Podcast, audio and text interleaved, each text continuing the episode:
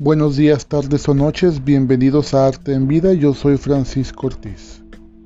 Hoy quiero platicarles un poco acerca de ciertas técnicas, quiero también abordar el uso o manejo de las herramientas, además de proporcionarle tips y recomendaciones para tratar de aminorar las dudas que pueden surgir en nuestros procesos creativos y así eh, limitando la frustración que puede surgir, ¿no? Ya que todos hemos estado creando una obra y de repente no sabemos qué hacer, de repente surgen dudas de, de qué sigue, ¿no? Pues trataremos de que eso ya no suceda tanto después de, esto. Pero antes me gustaría retomar un poco los temas de la semana pasada y espero les agrade. Comencemos.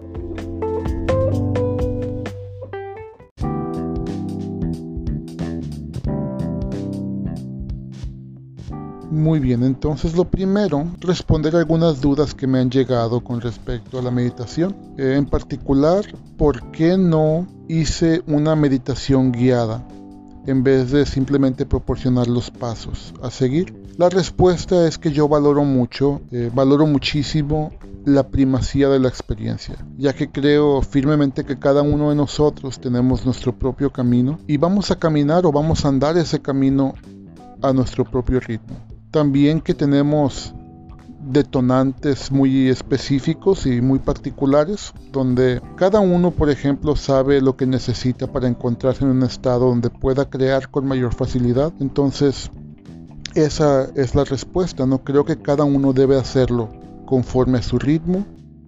Haberla hecho de otra forma, haber hecho una meditación guiada suponía usar mi propio ritmo, ¿no? mis propios tiempos para alcanzar esos estados, lo cual, como ya lo tengo más practicado, lo puedo alcanzar de una forma más rápida y tal vez hubiese sido frustrante para, para quienes oyeran el podcast el no alcanzar esos estados a esa velocidad. Entonces, no, no, no tendría caso. Lo otro es por qué no lograban visualizar una esfera de luz y, o por qué explotaba esa esfera de luz o por qué sucedía algo cuando estaban tratando de visualizar esa esfera. La, respuesta es sencilla, ¿no? En eso consiste la meditación, el enfoque de nuestra conciencia, de nuestra intención para lograrlo. ¿A qué me refiero? Me refiero que los pasos que les proporcioné son como puntos a los que hay que llegar. Cómo se llega ahí depende de cada individuo. No todos van a tener el mismo viaje. La mente va a querer sabotear, va a querer buscar otras cosas. La mente, como bien sabemos, tiende a estar siempre activa.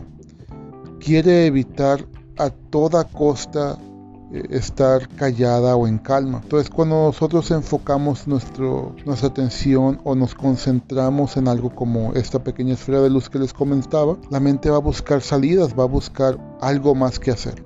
Y es, es ahí donde la primacía de la experiencia que les comentaba entra en juego. Cada uno tiene que hacerlo a su manera, utilizando cualquier mecanismo que conozcan que les funcione. Y ahora sí, a enfocarnos en la temática principal de este episodio, que son los tips y recomendaciones. La primera recomendación que les tengo tiene que ver con el orden de aprendizaje de las diferentes técnicas. Y esto es en base a lo que he notado a través de los años que tengo de maestro y cómo he visto que funciona mejor. Entonces la primera que siempre sugiero es aprender a dibujar con lápiz de dibujo y grafito. Una vez que se domine lo básico y que se sientan cómodos utilizando este material, pueden dar paso al uso de barras de carbón o carboncillo, el carboncillo siendo claro una pequeña ramita quemada carbonizada, pero sigue siendo la misma técnica del dibujo. Entonces se facilita un poco más ya que no tienen que adaptarse a, utilizar el claroscuro, puntillismo, manchas, no, sino que ya es solo cuestión de aprender a utilizar este nuevo material. Y de igual forma, una vez que se sientan cómodos con este material, pueden brincar al pastel. El pastel viene siendo barras de color similar al gis, aunque más suave, bueno, varían en, su dureza. Recomiendo que no sea muy duro, que sea una, una barra o que sean barras de pastel suave para empezar a experimentar con color. Su manejo es exactamente igual que las barras de carbón o carboncillo, solo que en color. Entonces, así como del dibujo en grafito al dibujo en carbón hay un paso corto y menos estresante porque ya para entonces manejan el, dibujo, el claro oscuro. En este caso ya manejan e, el material, básicamente las barras de, polvo comprimido o de pigmento comprimido. Entonces lo único que hace falta es empezar a experimentar. Vean cómo se mezclan los colores, si pueden conseguir una una rueda de color, un círculo cromático mejor para saber qué colores combinan con cuáles para conseguir eh, como resultado este otro color. Bueno, una vez que se sientan cómodos utilizando el color, la siguiente técnica que recomiendo es la pintura al óleo. Aunque muchos pensarán que es una técnica un poco más compleja, en sí, una técnica muy noble ya que nos permite cometer una mayor cantidad de errores sin sin batallar tanto para corregirlos por su tiempo de secado. Claro, hay, hay detalles de la técnica como en todas, pero en, específico el óleo tiene muchos detalles que pueden arruinarnos nuestra obra a los años, donde no, no hay una reacción negativa inmediata, entonces, pero eso ya va a ser para después. Recomiendo entonces que sigan con el óleo hasta que se sientan cómodos manejando un pincel, aplicando el color con él, y todo lo que conlleva esta técnica. Se brincan entonces a acrílico. La pintura acrílica se maneja muy similar al óleo, solo que es soluble en agua. Entonces, si, se sienten cómodos trabajando con óleo, generalmente el único problema que hay al pasarse al acrílico es el tiempo de secado, que es muy rápido. En comparación con el óleo que, tarda días en secar, el acrílico seca en horas a lo mucho y por lo regular en minutos. Entonces les ayuda a crear destreza. Esta destreza la van a necesitar para cuando pasen al, a la siguiente técnica que es la técnica de la acuarela. La acuarela la recomiendo aprender casi siempre en este paso, no al principio como es más tradicional. Ya ven que en las primarias y en el kinder, pero no, requiere mucha destreza. Se requiere de un dominio de tanto del pincel como del pulso, como del mismo fluido se comporta en el soporte. Son muchos factores complejos que actúan sobre la acuarela. Esto no quiere decir que sea la más difícil, pero si siguen este orden que les acabo de mencionar, va a ser mucho más fácil que aprendan acuarela y mucho menos frustrante. Otra recomendación que les tengo puede parecer muy sencilla o tal vez obvia, pero es algo completamente práctico, es un atajo que nos da una ventaja por sobre quienes no la utilizan, una ventaja enorme. Y consiste básicamente de trabajar sobre un fondo tonado, ya sea que utilicemos un papel de color o un lienzo al cual le teñimos con algún color también, aunque recomiendo que sean colores neutros, grisáceos, para que tengamos un mayor efecto de contraste cuando empecemos a aplicar nuestro material en claro oscuro. Los resultados se ven de inmediato, es desde el primer momento que aplicamos cualquier material sobre estos fondos tonados, vamos a poder ver cómo empieza a cobrar una mayor eh, o cómo empieza a cobrar un mayor realismo, se empieza a, ver más tridimensional, ya sea que iniciemos con los claros o con los oscuros, va a resaltar desde el primer momento. Y siguiendo esta línea, recomiendo mucho cuando vayamos a pintar ya sea en óleo o en acrílico, utilizar el mismo material diluido con su respectivo solvente para proyectar nuestro dibujo y establecer el claroscuro. De esa forma nos evitamos que el grafito o el carbón o la tinta ensucien nuestra pintura al momento de aplicar otros colores. Y funciona igual para lápiz de color, funciona igual para acuarela, funciona igual para pastel. Eh, lo mejor eh, que he encontrado es utilizar el mismo material diluido con su respectivo solvente, como lo mencioné ahorita, para trazar, para sombrear eh, de manera inicial y básicamente establecer un boceto base sobre el cual pintaríamos después. Y con respecto al óleo, el solvente en sí no causa muchos problemas para aquellos que crean que eh, causa problemas a futuro. Realmente no, el solvente se evapora rápido, 15-30 minutos y ya está completamente evaporado y puedes empezar a pintar inmediatamente después.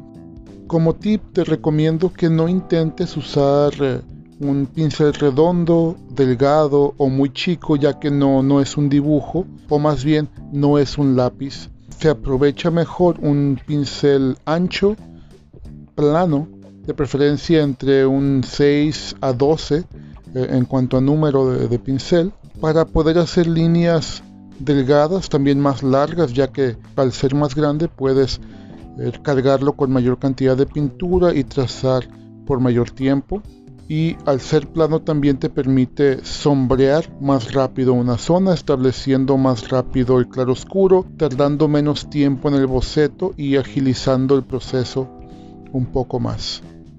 Este método funciona excepcionalmente bien para el acrílico, donde no importa qué tantas transparencias tengas o qué tantas capas tengas, eh, en cualquier momento puedes aplicar una capa gruesa o una mano gruesa de, pintura, eh, opacando por completo la zona que quieras, o bien dejarlo y enriquecer la obra un poco más, dejando ver tus trazos anteriores, todo tu proceso creativo.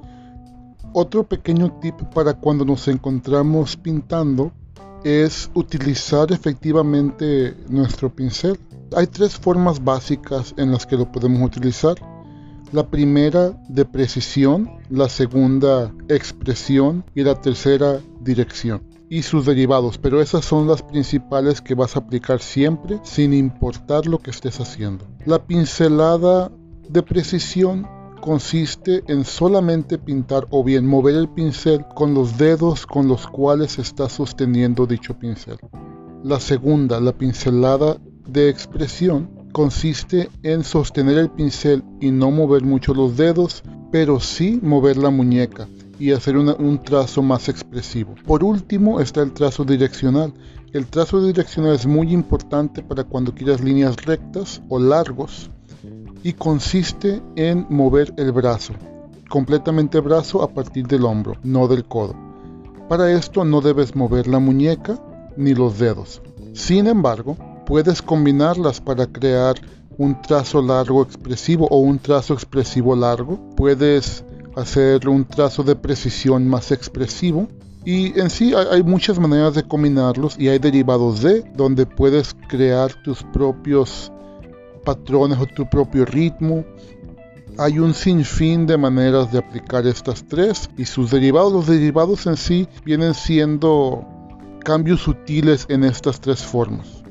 Ahora, a todos nos ha pasado que de repente nos topamos con un muro, eh, estamos pintando y por alguna razón rompemos con ese flow que teníamos hasta ese momento y no sabemos qué hacer. Empiezan a surgir dudas como qué le puedo hacer, qué color le voy a poner, qué tono, tal vez una línea, un trazo, qué sé yo, un sinfín de cosas pueden suceder en el momento para evitar que sigamos pintando. Pues eh, este tip consiste en crear el equilibrio usando formas geométricas. Por lo regular, el triángulo funciona de maravilla para esto. Eh, un ejemplo es si tenemos varios elementos eh, en nuestra obra, nos imaginamos que tenemos un triángulo donde mínimo una de las puntas del triángulo tiene que coincidir con alguno de los elementos, no importa mucho con cuál y las otras dos puntas también, pero si hay alguna de las otras puntas del triángulo que no coinciden o que no están próximas a, algún elemento del de la obra, y por elemento me refiero a un tono, un color, un objeto, X cosa, que coincida con, con, con, uno de los otros puntos, o con el punto original o con los otros puntos. Bueno, si uno de esos otros puntos no tiene algún objeto o algún elemento, perdón, debemos de colocar un elemento ahí. El elemento puede ser una pincelada, bueno, como dije, puede ser cualquier cosa, pero tiene que ser de acuerdo a lo que estamos pintando o creando y tiene que ser de acuerdo a lo que queremos decir con nuestra obra.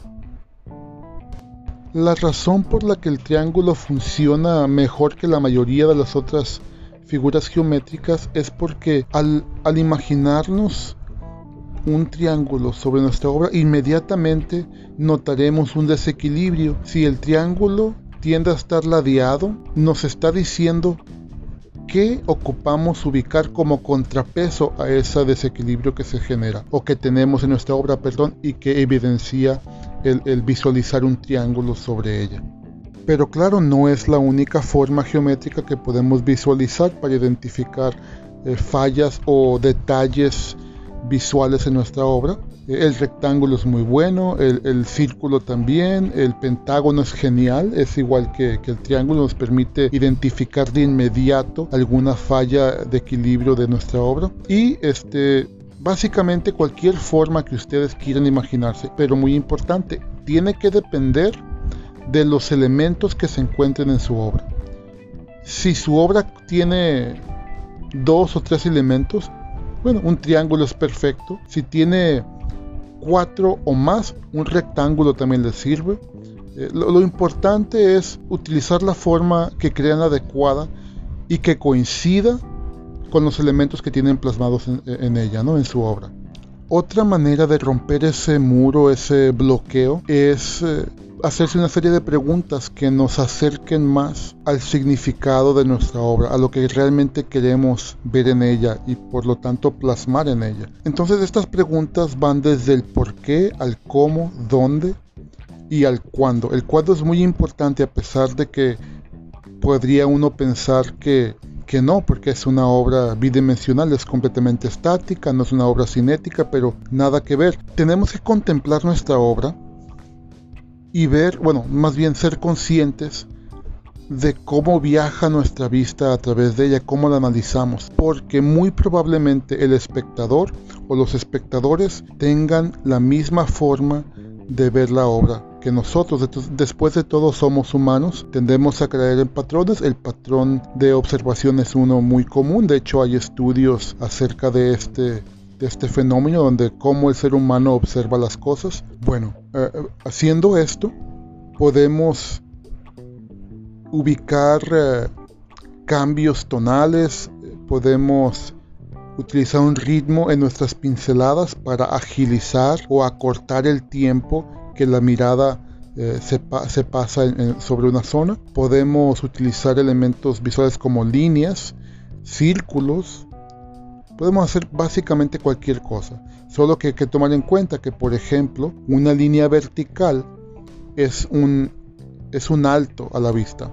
Nos hace que la vista viaje o, trate de percibir la línea eh, eh, todo su largo. Y como es vertical, nos limita o nos frena nuestra observación horizontal que es más natural. Lo mismo pasa con una línea horizontal. Cuando veamos una línea horizontal, nuestra nuestro paso por la obra o por los elementos de la obra va a ser a verse agilizada, no vamos a, viajar a través de ella más rápido, precisamente porque jala la vista.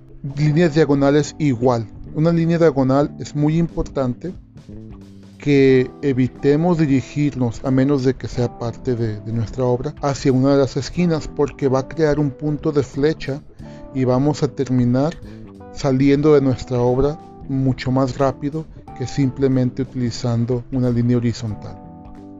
Se pueden observar en, obras clásicas cómo utilizaban un ritmo tonal, donde podríamos observar, por ejemplo, al inicio de la obra, algo oscuro, después claro, medio oscuro, básicamente creando un ritmo eh, donde hay repetición. Eh, como les digo, puede empezar con oscuro, claro, medio oscuro, claro, medio oscuro. Y lo mismo sucede con el color, lo mismo sucede con las pinceladas. Entonces, los tiempos se manejan de esa forma en la pintura. Claro, si, si, si podemos aplicar esos tiempos o esos ritmos sobre una composición, mucho mejor. Pero si no hay una composición o si no somos conscientes de, de la composición de nuestra obra, no importa, el ritmo nos va a ayudar a que el espectador disfrute la obra un poco más, siempre y cuando, claro, lo apliquemos bien. Otra manera para romper con ese muro, para, para regresar a esa inspiración, a, a ese flow, puede sonar ridículo y tal vez trillado, pero consiste en observar la obra a través de un espejo o voltearlo boca arriba. ¿Qué sucede cuando hacemos esto? Bueno, eh, como sabemos, el ojo discrimina en base a nuestra memoria y cuando hacemos cualquiera de estas dos cosas se activa justo, justo la memoria de, de cómo percibíamos la obra hasta el momento de haberlo volteado o observado en el espejo. Sin embargo, hay, una, hay un peligro a, esto. En lo personal he experimentado que en ocasiones, al voltear boca arriba la obra o observarla por el espejo o incluso ambas, me deja de gustar la obra. Lo percibo como algo extraño, algo feo y ya no me apetece pintarlo y resulto abandonando la obra durante un tiempo. Así que es, una hoja de doble filo esta, esta manera de romper ese, ese muro, de regresar al flow creativo. Muy útil, pero podemos aseverar el problema hasta el grado de incluso no volver a trabajar en la obra. Es importantísimo retornar cuanto antes al flow creativo que teníamos hasta el momento de ese bloqueo a través de cualquier método que se nos pueda ocurrir, ya que, bueno, no tengo que explicarles, se siente horrible tener que estar frente a una obra y no saber qué hacer, pero eh, espero esto les ayude